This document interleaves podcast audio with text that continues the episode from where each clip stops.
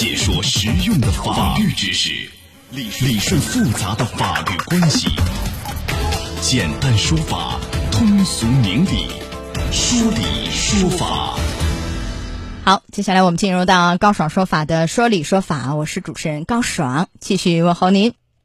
呃，六月十二号啊，这个上海外国语大学一个女生爆料说，当天中午吃完饭以后回到图书馆，感觉自己这个咖啡味道有点奇怪。去保卫处查看监控以后呢，发现这个咖啡被一个男生投放了异物，这男生随后被警方给抓了。来，今天我们来讲讲这事儿。那么到底是怎么一回事儿？我们先来听一段录音。六月十二日，上海外国语大学发布通报：二零二二年六月十二日中午，一学生在图书馆自习时，咖啡杯被学生尹某某投放异物。六月十二日下午，涉事学生已被公安机关带走调查。学校高度重视此事件，已成立工作专班，负责协助公安机关调查。一经查实，将依法依规严肃处理。六月十三号，上海市公安局松江分局发布了警情通报。通报的内容，我们继续来听一听。针对上海外国语大学一女生饮料中被他人投放不明物一事，松江公安分局接报后立即成立工作专班，开展调阅公共视频、提取物证、走访问询等调查工作。经初步调查，六月十二日中午十二时许，该校学生尹某某，男，二十一岁，在学校图书馆内趁该女生离开座位之际，向其咖啡杯中投放异物。该女生喝了一口后，察觉咖啡异样，将剩余咖啡倒掉。并向学校保卫部门报告。经医院检查，未发现该女生身体异常。警方随后找到尹某某，其承认在女生咖啡杯中投放了半片牛磺酸泡腾片，该泡腾片系从网上购买。目前，分局已将相关物证送市局专业技术部门检验，相关调查工作在进一步开展中。好，就今天这样一个话题，我们请到了江苏义成律师事务所马红军律师。马律师您好，高老师好，各位听众下午好。欢迎您做客节目。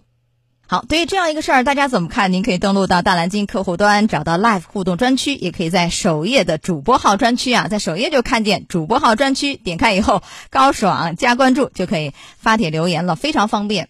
啊，马律师，我们首先应该给这个女生点一个赞，是不是？这个应该说做的很好啊，及时就发现问题就报了案，对吧？对，是的。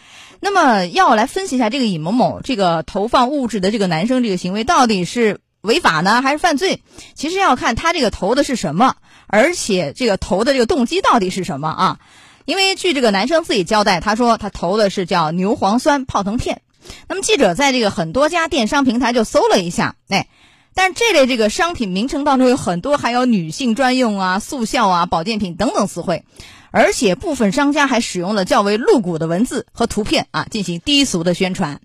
那么这个牛磺酸泡腾片到底有什么样的作用呢？那么上海的一家三甲医院的药师也介绍，这个牛磺酸泡腾片它含有牛磺酸、咖啡因啊、维生素 B 二等等很多，它具有缓解疲劳、镇痛、解热等等作用，但是不是催情的药物。所以从目前这个新闻的报道来看，呃，可以认为这个男生主观上有对女生实施不法侵害的意图吗？客观上实施了投放物质的这样一个一个行为，这个行为到底是违法还是犯罪？如果说他投的是一个啊牛磺酸的泡腾片，马律师，嗯，如果他投的是一个就是只是一个异物，但是没有对他人造成一个实质伤害的话，一般来讲呢，至少他也是涉嫌一个寻衅滋事，会受到相应的治安处罚。哎，我说他如果投的是牛磺酸的泡腾片，会不会认为，因为他可能认为就这个是催情药物？有可能啊，从网上买的。他说从网上买的，网上很多这个过于，呃，露骨的一些宣传，认为是催情药物，但实际上它不是一个催情药物，没有这样的功效。但是他奔着这样的主观意图去买的、去用的，这个可能涉嫌刑事犯罪吗？嗯，这个会可能是涉及到刑事犯罪，因为其实这个事件当中最主要的，就像高老师刚刚您所讲的，首先是要看这个这个涉事的男生他购买这个药品的用途是干嘛。比如说，这是他明明知道这是一个可能是一个可能能够达到一个迷情的这样效果，甚至是想要去主观上要想去实施一个性侵的行为，那可能就会涉及到相关的，比如说呃涉嫌相关的这个违法犯罪。那比如说强奸罪，这是有可能的，嗯啊，这个有可能是强奸罪，对，这是有可能的。但是他这个没有得逞，是未遂吧？对，他是未遂。那那未遂，这个参照就是既遂是吗？从轻减轻处罚。是的。那一般是怎么一个从轻和减轻法？是从轻还是减轻？嗯，是这样，这是要根据行为的。首先，我们得知道，就是他一般来讲，所谓的这个从轻是是指在这个范围内，比如说，我们知道强奸罪是三年以上十年有下，呃，十年以下，对不对？那么就是从轻的话，就在三年和十年之间找一个轻的，但减轻的话，它可能降低一个档次。所以说，这也是要根据它的具体的这个情节来定。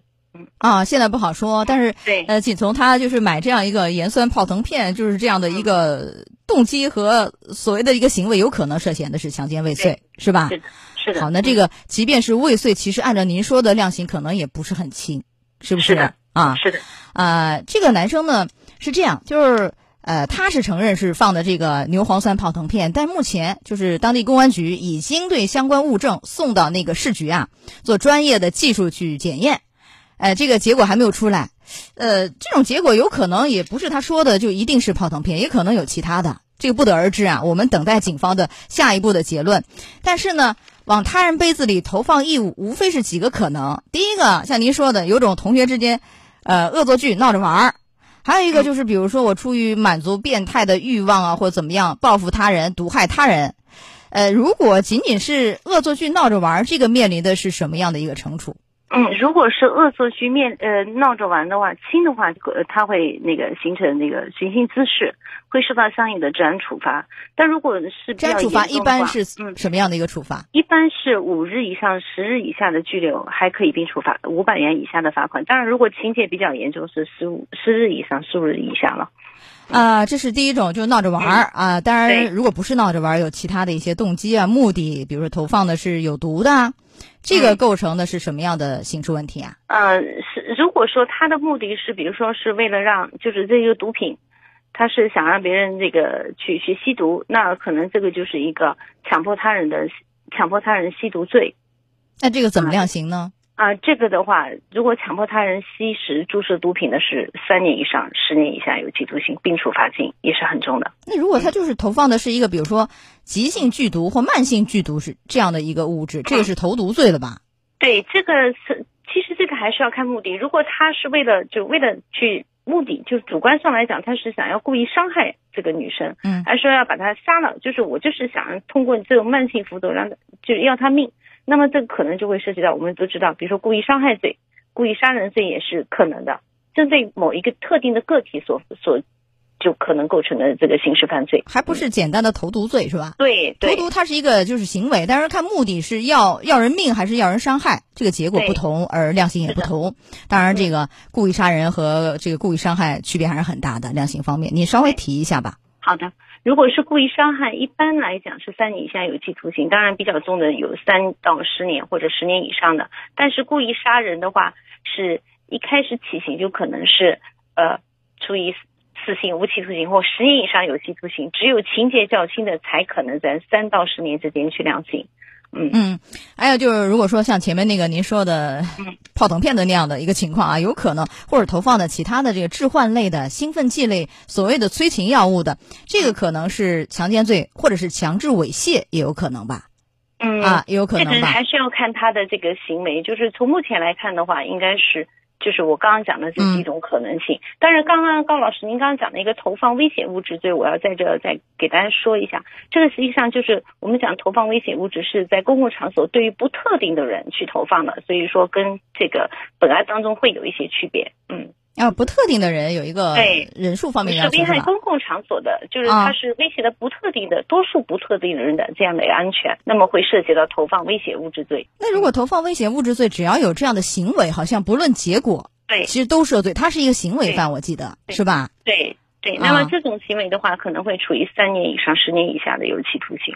对，但如果投放更大的十年以上。投放的如果是麻醉药物啊，使其不能反抗，然后盗窃其钱财，这有可能是抢劫罪或盗窃罪类似的啊，就看他这个主观的动机和目的是什么啊。那如果是也是吃了迷药，比如下了这样的一个迷药，然后呢，他目的是为了让其出丑，那么这个有可能还有侮辱罪的一些问题，是不是也可能？这个都可能会，所以他的主观目的是什么是非常重要的，这也待要公安机关后期他再进行一个审查来认定的。好，这个我们等待警方下一步的调查。那么这个女生目前可以怎么样维权呢？就是检查以后身体是没有大碍，啊，这个是非常值得庆幸的。但是她可以主张哪些维权？嗯，其实对于这个女生来讲，目前应该是就是如果身体没有大碍的话，更多的可能是一个精神上的损害。那么对于这个的话，当然这个女生是可以向这个涉事的这个男生投毒的男呃这个投放异物的男生去要求相应的赔偿。但是呢，呃如果确实。后期公安机关认定这个男生构成了犯罪，他也可以提起相应的刑事附带民事赔偿，但这个赔偿还是要根据那女生实际所受到的损失损害有多大来确定。那如果是比如说涉及到刑事问题，精神损害抚慰金就没有，那就没有了。对，如果不涉及到刑事问题，哪怕是一个治安处罚，那精神损害抚慰金也可以主张，对吗？是的。啊，这是有区别的，所以就是大家一定要有保护自己的这样的一个意识，要警惕性。那你这个杯子呀、饭盒之类的，一定要看好，千万不要离开视线。离开视线以后，马上水呀什么要倒掉，要起码的防范的意识。当然了，还要取证啊。呃，这个女孩的做法有一点不可取，她当时呢喝了以后觉得不对，把其他的倒掉了，当然还剩一点底，这个也是可以化验出来的。最好是把所有的保存好啊，报警。呃，也要谈一谈像这样的。往这个他人食物当中投放异物，有一些大学好像还把它写入到一些条例里来加以严厉处罚，比如东南大学，这个严重的学校自己也会有一些处罚的手段，好像是不是这样的？对，它其实也是涉及到一个校园安全的一个范畴，所以其实学校也是可以通过一些规则去要求学生去如何去。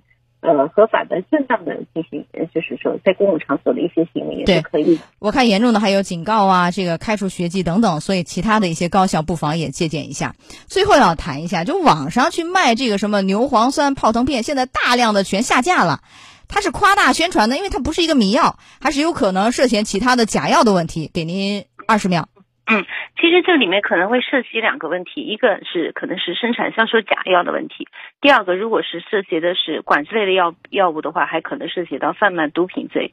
所以其实网上卖这些东西也不是说是可以随便去卖的，这个也是大家引起注意的。那就是说，严重的是刑事问题了，贩卖毒品罪。那这个怎么量刑啊？一般来说，贩卖毒品罪的话，我们都知道，无论多少，无论数量多少，都是要处罚，是有可能是十五年有期徒刑、无期徒刑。轻的也是治安处罚，对吧？对。好，我们来进广告，马上就回来，稍后再见。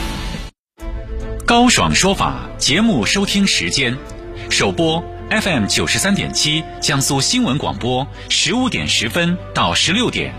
复播 AM 七零二江苏新闻综合广播二十二点三十到二十三点，想咨询法律问题和主持人高爽互动，请下载大蓝鲸 APP 到高爽的朋友圈，节目微信公众号高爽说法，网络收听方式江苏广播网三 W 点 VOJS 点 CN。智能手机下载大蓝鲸 APP 或蜻蜓、喜马拉雅等，搜索“高爽说法”，可随时收听。